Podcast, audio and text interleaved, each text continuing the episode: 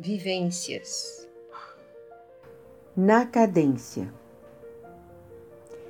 No balanço, na cadência, sempre com prudência, vivendo a dualidade que é uma realidade.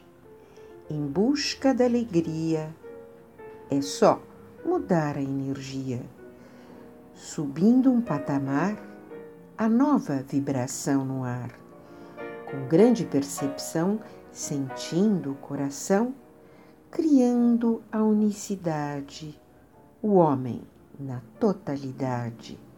O processo é individual, corpo, mente, espiritual, no autoconhecimento, ligado ao momento, que muda a cada segundo.